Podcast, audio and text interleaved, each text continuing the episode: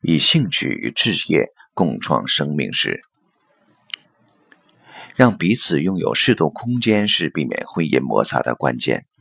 但更积极的，两性的美满关系还得建基在深化彼此共有的生命经验上。本来嘛，理想的婚姻就是男女共同生命史的创造。理想的婚姻是男女共同生命史的创造，这是一句令人兴奋的话。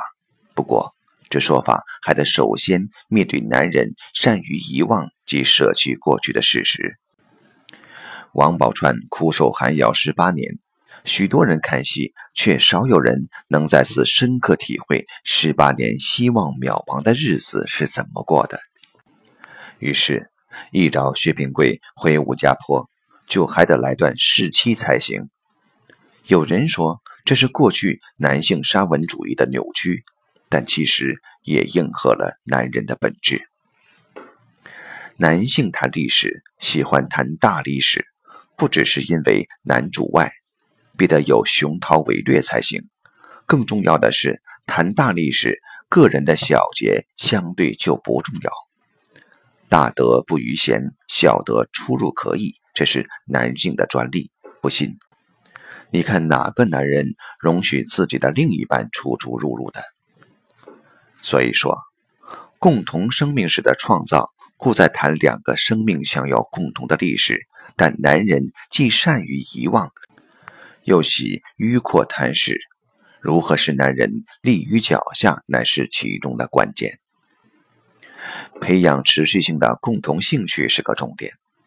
男女在恋爱时海阔天空，无所不谈，但真在一起后却常形同陌路。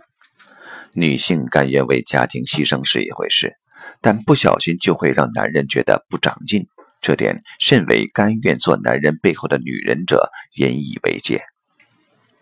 兴趣的范围很广，总要以能深化生命情境为先，因为生活在一起繁琐事既多。人在其中，一方面自己故难免逐渐庸俗化，另一方面看对方也会愈不顺眼。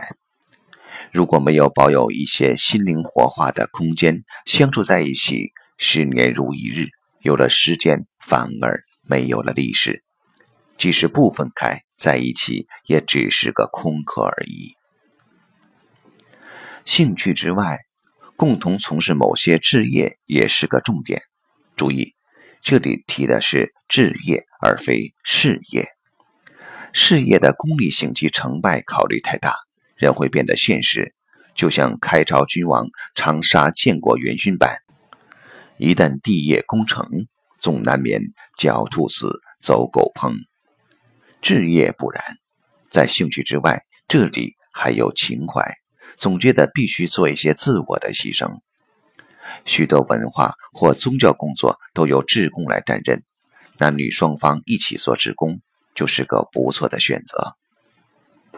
能深化共同生命经验的，总不外文化、艺术、学术、宗教等。因此，男女双方要让彼此成为对方生命史中不可分割的一环，恐怕都得再次着力。当然。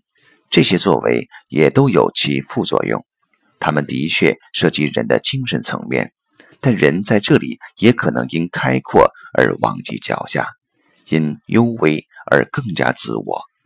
文化人、艺术家、学者的婚姻并不就比较幸福。